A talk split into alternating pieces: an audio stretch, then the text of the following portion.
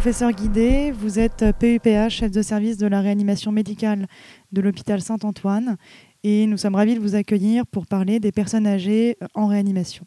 Première question, jusqu'à quel âge admettre un patient en réanimation? Donc effectivement, nous sommes euh, considérablement sollicités pour admettre en réanimation des personnes âgées.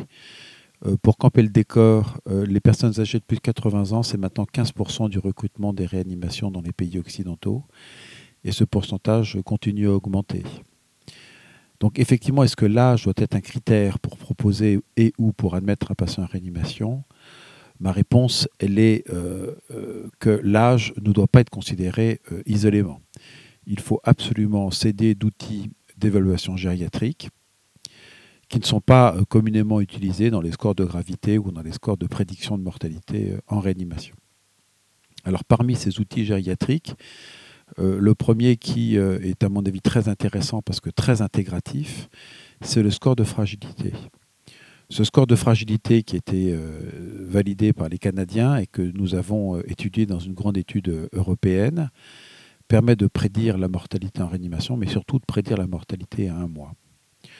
Ce score de fragilité, euh, il est coté euh, sur une échelle de 1 à 9 à partir de cartoons, donc c'est très visuel et une explication.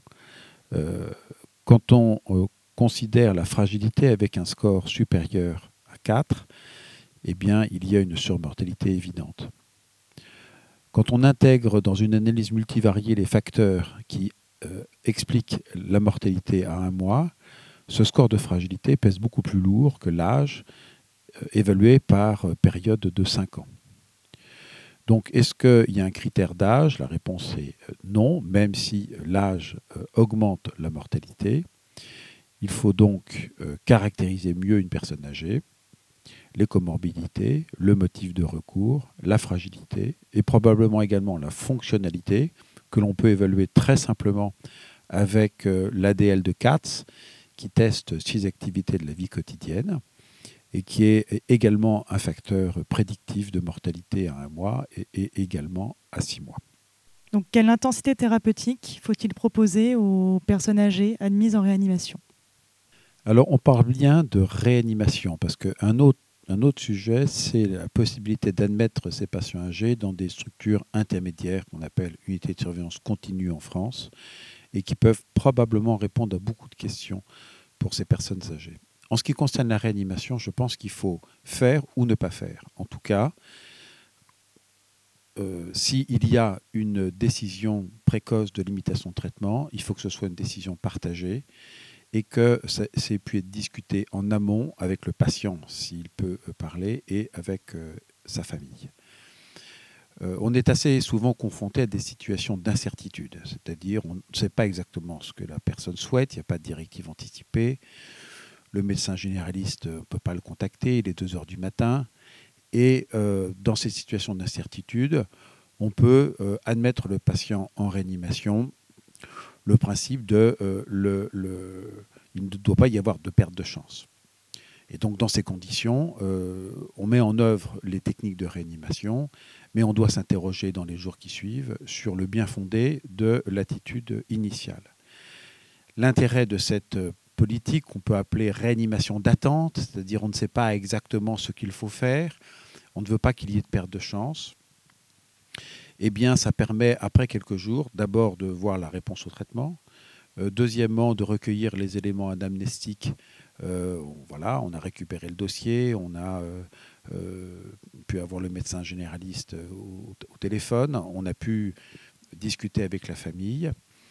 Et donc, euh, cette politique de réanimation d'attente euh, n'est euh, concevable que si on va de manière systématique se réunir tous ensemble et évaluer collectivement le bien fondé de l'attitude. Et là, on pourra évidemment prendre des décisions de limitation de, traitement. Alors, dans, dans l'étude européenne dont je vous parlais tout à l'heure, l'étude VIP2, pardon, VIP1, là tout arrive, euh, on a montré qu'effectivement, il y avait des décisions de limitation de traitement chez les personnes âgées, euh, que ces décisions étaient plus fréquentes que chez les personnes plus jeunes, que euh, pratiquement 80% des décès des patients âgés en réanimation étaient précédés d'une décision de limitation de traitement. Donc, pour résumer, soit il ne faut pas les admettre en réanimation. Si on les admet en réanimation, je pense qu'il faut faire de la réanimation comme n'importe quel autre malade. Et, mais il faut se poser la question du, bien fondé de cette décision. Et il faut donc se donner les moyens de s'asseoir après quelques jours et décider collectivement s'il y a lieu ou pas de limiter les traitements chez ces patients. Et donc, quel est le pronostic à court terme et la qualité de vie de ces patients à la sortie de la réanimation? Alors, il est très intéressant de constater que la mortalité à l'hôpital pour les patients qui sortent vivants de réanimation euh, est beaucoup plus élevée chez les patients âgés que chez les patients plus jeunes. Ce delta de mortalité entre mortalité euh, hospitalière mortalité de réanimation est de l'ordre de 3 à 4% chez les personnes jeunes. Elle est de près de 10 chez les personnes âgées. Donc ça, c'est une première interrogation. Euh, on investit beaucoup pour la prise en charge de ces patients et euh, finalement, ils vont décéder, à l'hôpital après sortie de la réanimation. Donc ça, ça doit nous interpeller sur, un, est-ce qu'on les sort trop tôt de la réanimation? Est-ce qu'on les sort peut-être dans une mauvaise structure? Et je pense, moi, qu'il y a une vraie expertise gériatrique et que la prise en charge dans une unité de gériatrie aiguë en aval de la réanimation est certainement quelque chose d'intéressant. En ce qui concerne le pronostic à long terme, c'est certainement le meilleur critère de jugement. Les différentes études retrouvent une mortalité euh, à 6 mois qui est autour de 50%. Donc 50%, c'est 1 euh, sur 2 qui va décéder, mais aussi 1 sur 2 qui va survivre. C'est sûr que la qualité de la survie est très importante à prendre en considération en termes de fonctionnalité et également en termes de qualité de vie. Un séjour en réanimation, ça induit euh, des séquelles. Et quand on regarde le delta de fonctionnalité entre la fonctionnalité de base avant admission en réanimation et la fonctionnalité à 6 mois, il y a une dégradation. Quand on regarde la qualité de vie avec différentes échelles de qualité de vie comme le SF12 ou le SF36, la qualité de vie est d'assez bonne, qualité euh, pour les personnes âgées euh, qui survivent. Mais évidemment, on s'adresse à une sous-population très sélectionnée. Ils ont été admis en réanimation, ils ont survécu à leur séjour en réanimation, ils ont survécu à six mois. Quand on regarde les composantes de la qualité de vie, la composante mentale est toujours meilleure que la composante physique. Et donc, comme si, euh, un peu comme les personnes lourdement handicapées, qui finalement se sont adaptées à leur, à leur handicap et qui vivent assez correctement. Donc euh, oui, euh, il y a euh, une, mortalité qui est plus importante chez les personnes âgées que chez les personnes plus jeunes. Oui, il y a une mortalité hospitalière qui est plus importante et une mortalité plus importante à 6 mois.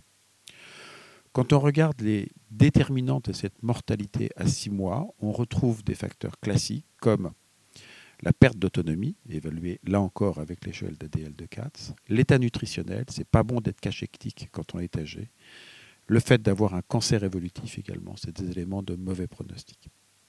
Donc je pense que ces éléments de pronostic à six mois doivent être pris en considération dans la décision d'orientation initiale. Euh, on sait qu'effectivement, euh, il y a une surmortalité et que chez les survivants, il y a quand même une dégradation de l'état fonctionnel, même si euh, la qualité de vie est finalement relativement bien, bien préservée par rapport à une population matchée sur l'âge et le sexe.